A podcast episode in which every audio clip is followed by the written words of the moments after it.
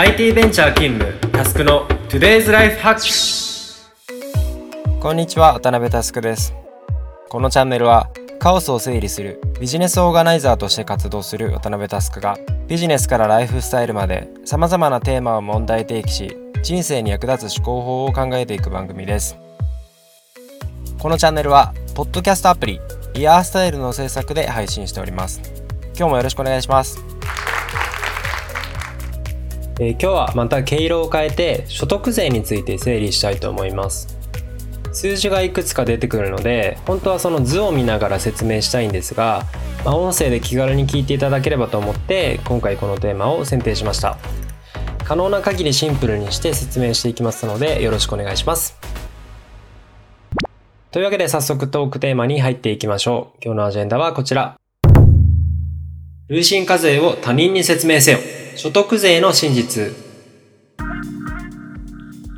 早速なんですがそもそも自分の年収にかかる所得税が何パーセントかって正しく言えますか？正社員を長らくやってると所得税住民税社保がどれぐらいかかってるのかってほとんど気に留められてない気がしてます。実際僕自身も確定申告を自分でやり始める前はこの辺りかなり盲目になってました。そして確定申告をやったことある人でさえ勘違いしがちなのがこの累進課税です。例えば、まあ、年収1000万の税率は33%だから、まあ、330万円を所得税で持っていかれて残りは670万円だっていうのは間違ってますのでよーく聞いてください、えー、ウィキペディアで調べると、まあ、累進課税っていうのは、まあ、課税標準が増えるほどより高い税率を課する課税形式のことですと、まあ、一言で言うと、まあ、貧乏人からは少なく金持ちからは多くの税金を取りますよっていうことですね。税金の目的は、まあ、公平な再配分なので、まあ、これは問題ないですよね。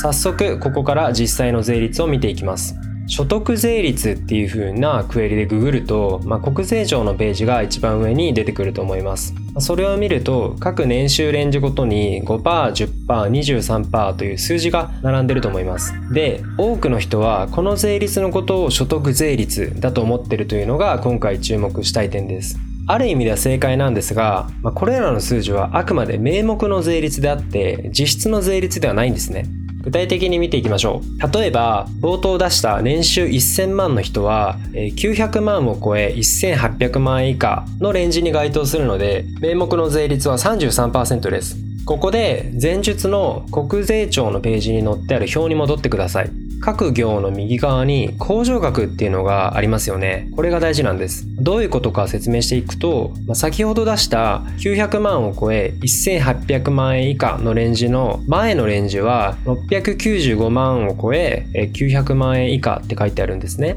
えー、で、この695万を超え900万円以下の名目税率は23%です。で、この境目の900万っていうのにちょっと注目してみます。名目だけ見てると年収が900万円だと23%なのに1円でもオーバーしたら33%になるっていう絶対納得いかない感じになりますが、まあ、国がそんなおバカなことやるわけないですね。所得税の正しい計算方法は年収かける名目税率かける控除額なんですね。これあのさっき言った900万円ぴったしの場合23%の列33%の列どちらで計算しても全く同じ金額になります。えー、23%の方の控除額は63.6万円なので900万 ×23% マイナス63.6万で143.4万円という数字になります。33%の方の控除額は153.6万円なので900万 ×33% マイナス153.6万円です。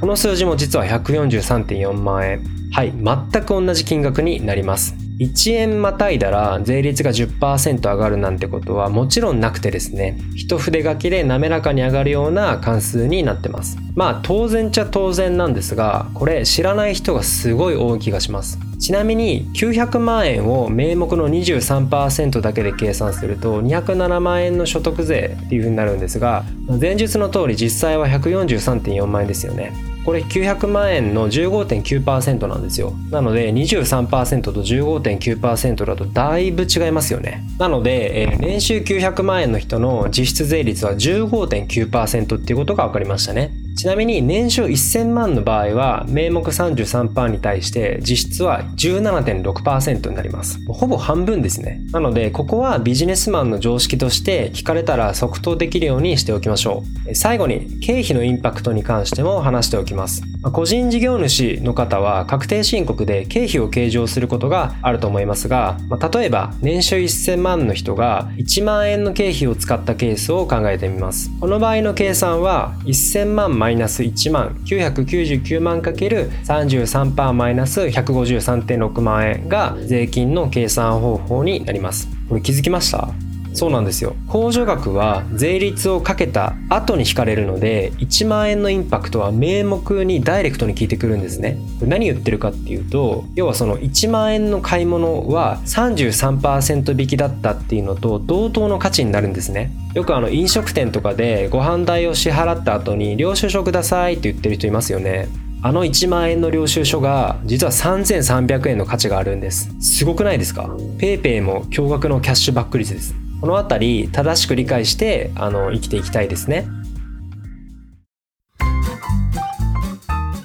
かがでしたでしょうか？改めてですが税金に関してほとんどの人が正しく理解してないと思います、えー、正社員で横並び給料だと大体手取りの金額だけ気にしてる人がすごい多いです。よく住民税10%と合わせて半分ぐらい持っていかれると言ってる人がいますがそれを言っていいのは実質税率が40%を超える年収がもう1億以上の人だけですね。ちょっと今日の回は数字がいっぱい出てきて多少聞きづらかったかもしれませんが、まあ、少しでもあの税金について関心を持っていただくきっかけになっていれば幸いです。え今日のテーマは以上です。気に入った方は Spotify の方はフォロー、Apple Podcast の方はサブスクリプションに登録をお願いします。また、周りの方へお勧めしていただけると嬉しくて震えます。もしこのエピソードを聞いて私はこう思うなどのご意見などがあれば Twitter や Facebook でお気軽に DM いただけるととっても嬉しいです。皆様のご意見も熱烈お待ちしております。また iOS アプリイヤースタイルをインストールすると他のイヤースタイルオリジナルコンテンツも聞けます。ぜひ App Store で検索してみてください。というわけで今日はここまでです。バイバイ。